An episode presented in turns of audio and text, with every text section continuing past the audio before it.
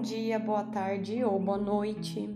Aqui quem tá falando é a Valéria e estamos aqui para falar sobre mais um capítulo de Mulheres que Correm com os Lobos. Hoje a gente vai ler o capítulo 10, As Águas Claras, Sustento da Vida Criativa. Esse conto ele é bem curtinho, mas não é por isso que ele não é um conto profundo como todos os outros. La Llorona.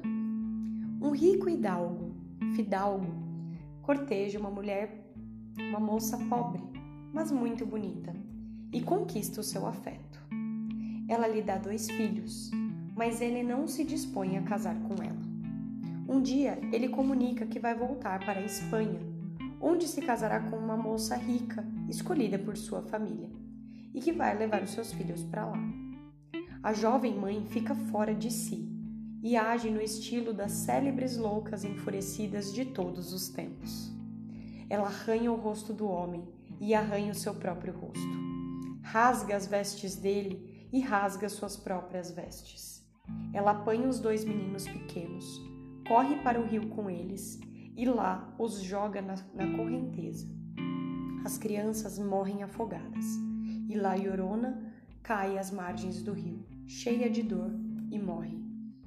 O hidalgo volta para a Espanha e se casa com a mulher rica. A alma de La Llorona sobe aos céus.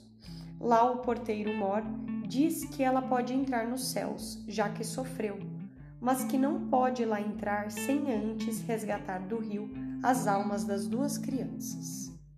E é por isso que se diz hoje em dia que La Llorona vasculha as margens dos rios com seus longos cabelos que mergulha seus dedos compridos na água para arrastá-los no fundo à procura dos filhos.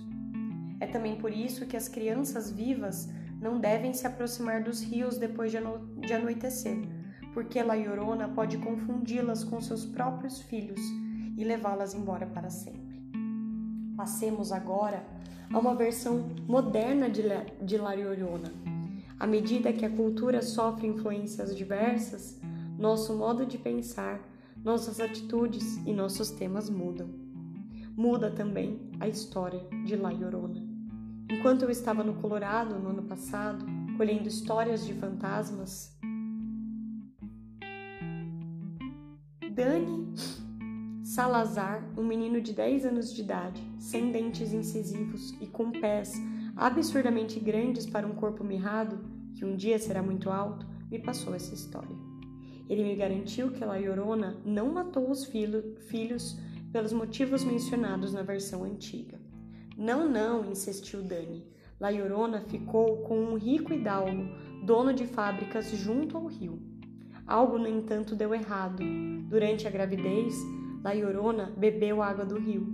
Seus filhinhos, dois meninos gêmeos, nasceram cegos e com os dedos unidos por membranas, pois o hidalgo havia envenenado o rio com os dejetos de suas fábricas. O hidalgo disse a La Llorona que não a queria, nem a seus filhos, ou com uma mulher rica que queria os objetos produzidos pela, pela fábrica. La Llorona jogou os filhos no rio porque eles iriam levar uma vida extremamente difícil. Depois ela caiu morta de tanta dor. Ela foi para o céu, mas São Pedro lhe disse que ela não poderia entrar enquanto não encontrasse as almas dos filhos. Agora, La Llorona procura o tempo todo por seus filhos no rio poluído, mas ela mal chega a ver alguma coisa de tão escura e suja que é a água. Ora, seus longos dedos de fantasma varrem o fundo do rio. Ora, ela vagueia pelas margens, chamando pelos filhos o tempo todo. Nossa, esse é um dos contos do capítulo de Águas Claras. Mas o segundo conto que ela traz é o da Menininha dos Fósforos. Esse é um conto bem potente e bem profundo também, e eu vou ler ele agora para vocês. A Menininha dos Fósforos. Era uma vez uma menininha que não tinha nem pai nem mãe e que morava na Floresta Negra. Havia nas proximidades da floresta uma aldeia e ela havia aprendido que podia comprar lá fósforos por meio penny, que podiam ser vendidos na rua por um penny inteiro. Se ela vendesse fósforos em quantidade suficiente, poderia comprar uma fatia de pão. voltar para sua meia água na floresta e ali dormir com as únicas roupas que possuía. Chegou o vento e ficou muito frio. Ela não tinha sapatos e seu casaco era tão fino que chegava a ser transparente. Seus pés há muito haviam passado do ponto de estar azuis de frio. Seus dedos dos pés estavam brancos, assim como os dedos das mãos e a ponta do nariz. Ela perambulava pelas ruas, implorando a desconhecidos que comprassem fósforos dela. Mas ninguém parava e ninguém prestava mínima atenção a ela. Por isso, uma noite, ela se sentou dizendo para si mesma que tinha fósforos e que podia acender uma fogueira para se aquecer. Só que ela não tinha nem gravetos e nem lenha. Resolveu, resolveu acender os fósforos assim mesmo. Ela se sentou com as pernas esticadas para frente e acendeu o primeiro fósforo. Ao fazê-lo, pareceu-lhe que o frio e a neve desapareciam por completo. O que ela viu no lugar da neve rodopiante foi uma sala, uma linda sala com um enorme fogão de cerâmica verde escuro, com uma porta de ferro trabalhando em, tra, trabalhada em arabescos. Tanto calor emanava do fogão que o ar chegava a ondular. Ela se aconchegou junto a ele e se sentiu no paraíso. De repente, porém, o fogão se apagou e ela estava mais uma vez sentada na neve, tremendo tanto que os ossos do seu rosto re retiniam. E assim, ela acendeu o segundo fósforo. A luz iluminou a parede do edifício ao lado de onde ela estava sentada, e ela subitamente pôde ver através da parede. Na sala por trás da parede havia uma toalha alvíssima sobre a mesa e ali na mesa havia porcelana do branco mais branco. Numa travessa, um ganso que acabava de ser preparado. E exatamente quando ela esticou a mão para alcançar o banquete, a miragem desapareceu. Ela estava novamente na neve, mas agora seus joelhos e quadris não doíam mais. Agora o frio abria caminho para o seu torso, pelos braços com formigamentos e ardências. E por isso ela acendeu o terceiro fósforo. Na chama do terceiro fósforo havia uma linda árvore de Natal, com uma belíssima decoração de velas brancas, babados de renda e maravilhosos enfeites de vidro, além de milhares e milhares de pequenos pontos de luz que ela não conseguia discernir direito.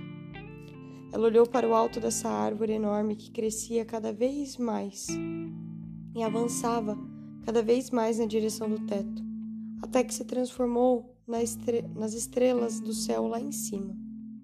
Uma estrela atravessou brilhante o céu e ela se lembrou de sua mãe, ter-lhe dito que quando morre uma alma, uma estrela cai. E do nada surgiu sua avó, tão carinhosa e delicada, e a menina sentiu feliz ao vê-la. A avó levantou o avental, envolveu nele a criança, abraçou-a bem apertado e a menina se sentiu contente. Mas a avó também começou a desaparecer. A menina acendia cada vez mais fósforos para manter a avó consigo, cada vez mais fósforos para mantê-la consigo, cada vez mais. E elas começaram a subir juntas para o céu, onde não havia nem frio, nem fome, nem dor. Pela manhã, entre as casas, encontraram a menina imóvel e morta. Eu sei, não é um conto fácil, porém, esse capítulo tem ainda mais um conto que eu vou ler agora para vocês, que é Os Três Cabelos de Ouro. Agora a gente vai entrar e ter contato com talvez alguma solução para essas duas outras histórias que vieram antes e que não foram tão leves assim. E daqui a pouco eu trago para vocês um pouquinho de o que significa tudo isso. Então vamos lá. Os três cabelos de ouro. Uma vez, numa noite escuríssima e trevosa, o tipo de noite em que a terra fica, fica negra, as árvores parecem mãos retorcidas e o céu é de um céu azul escuro de meia-noite. Um velho vinha cambaleando pela floresta, meio às cegas, devido aos galhos das árvores. Os ramos arranhavam seu rosto e ele trazia um pequeno lampião numa das mãos, A vela dentro do lampião tinha uma chama cada vez mais baixa. O homem tinha os cabelos amarelos e compridos, dentes amarelos e rachados, e unhas amarelas e recurvas. Ele andava todo dobrado, e suas costas eram arredondadas, como um saco de farinha. Sua pele era tão vincada que caía em folhas, folhos do seu queixo, das axilas e dos quadris. Ele se apoiava numa árvore e se forçava a avançar. Depois se agarrava numa outra para avançar mais um pouco. E assim, remando desse jeito e respirando com dificuldade, ele ia atravessando a floresta. Cada osso dos seus pés ardia como fogo. As corujas nas árvores piavam, acompanhando o gemido de suas articulações à medida que ele seguia pelas trevas. Muito ao longe, tremeluzia uma luzinha, um chalé, um fogo, um lar, um local de descanso, e ele se esforçava na direção daquela luz. No exato instante em que chegou à porta, ele estava tão cansado, tão exausto, que a pequena chama no seu lampião se apagou e o velho caiu porta dentro, desmaiado. Dentro da casa, uma velha estava sentada diante de uma bela fogueira e ela se apressou a chegar até ele. Segurou-o nos braços e o levou para mais perto do fogo. Ela o abraçou como uma mãe abraça o filho. Ela se sentou na cadeira de balanço e o embalou, e ali ficaram os dois, o pobre e frágil velhinho, apenas um saco de ossos, e a velha forte que o embalava. Pronto, pronto, calma, calma, pronto, pronto. Ela o embalou a noite inteira, e quando ainda não havia amanhecido, mas estava quase chegando a hora, ele estava extremamente remoçado. Ele era agora um belo rapaz, de cabelos dourados e membros longos e fortes. Mas ela continuava a embalá-lo. Pronto, pronto, calma, calma. Quando a manhã foi se aproximando, cada vez mais, o rapaz foi se transformando numa linda criancinha, com cabelos dourados, trançados como palha de milho. No momento exato do raiar do dia, a velha arrancou bem rápido três fios da linda cabeça da criança e os jogou nos ladrilhos. Eles fizeram um barulhinho. E a criancinha nos seus braços desceu de seu colo e saiu correndo para a porta. Voltando o rosto por um instante para a velha, o menino deu um sorriso deslumbrante, virou-se e saiu voando para o céu para se tornar o brilhante sol da manhã. Então, gente, esse é um capítulo muito, muito forte. Um capítulo denso, um capítulo que fala sobre voltar para casa. Mas para a gente voltar para casa, a gente tem que ter se afastado dela, né? Então, ele traz três contos bem fortes, bem intensos. La Llorona, de uma mulher que perde seus filhos e que fica vagar, né? À procura deles. Que perde seus filhos pelo rio envenenado. Nessa outra opção né, de conto. A gente também tem o conto da menininha e dos fósforos, que eu acho que é o mais intenso de todos eles, a gente vai abordar um pouquinho mais sobre isso. E dos três fios de ouro, os três cabelinhos de ouro.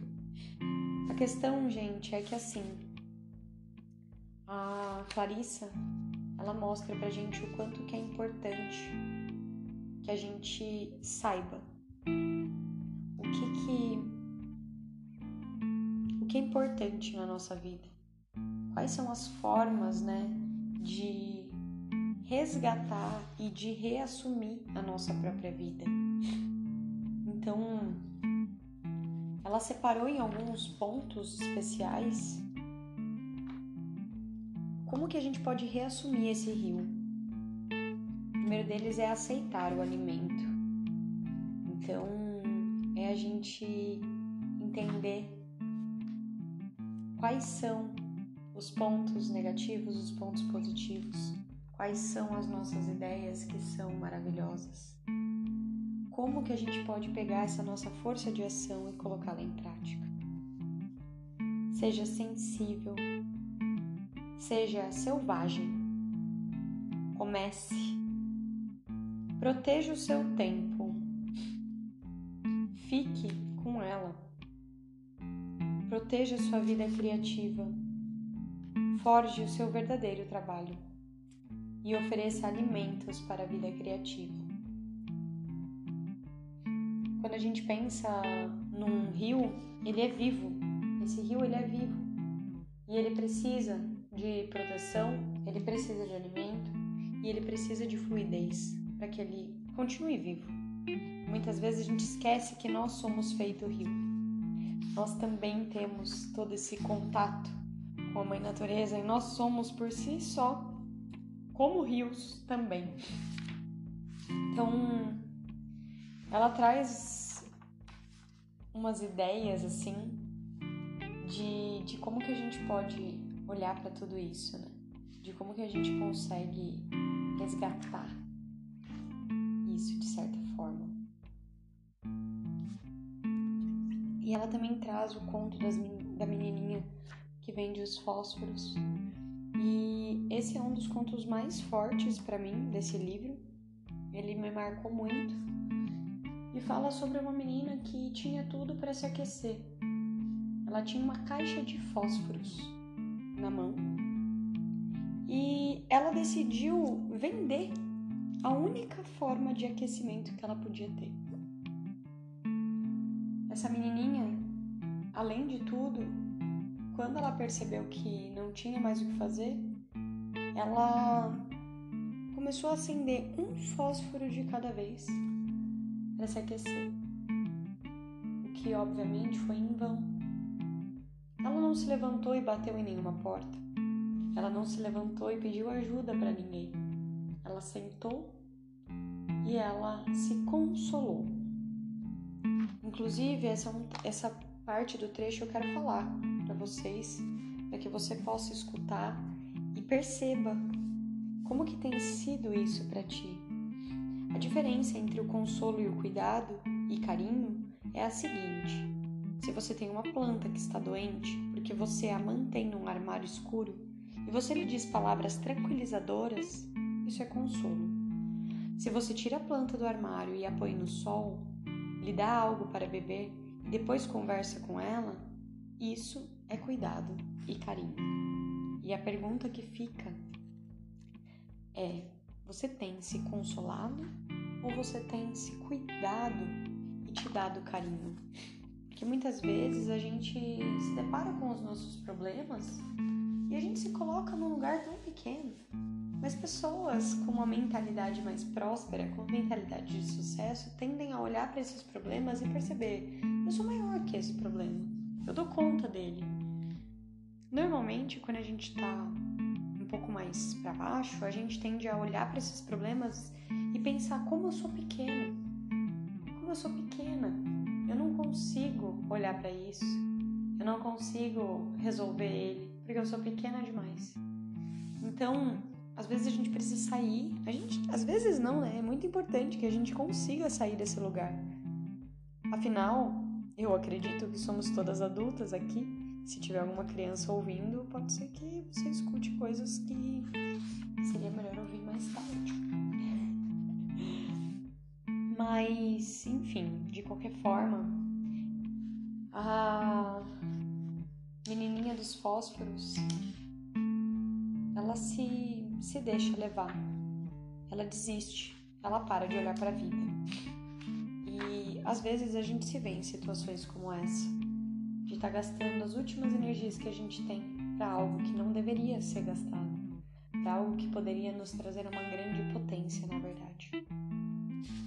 Em compensação, temos aqui o último conto, que é os Três Cabelos de Ouro, e, e ela traz pra gente que também existe a, a forma né, de se encontrar com alguém, de cair nos pés nos acolher. E que às vezes a gente só precisa parar e, e nos ninar. É claro que nessa metáfora, nessa, nesse conto, outra pessoa nina aquele homem, né?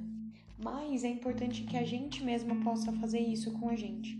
Então, num dia que você tá se sentindo mal, num dia que você tá, sabe, solitária, querendo uma companhia e nitidamente não tem ninguém para ficar com você, nenhum dos seus amigos te responde. Se você tem um namorado ou uma namorada, ele não tá disponível ou ela não tá disponível. E aí você se depara com aquela situação de eu estou sozinha e eu preciso lidar com isso. E o que, que eu faço? Chora? Pode chorar. Coloca uma música para ouvir? Pode colocar. Toma um banho? Pode ser uma boa também.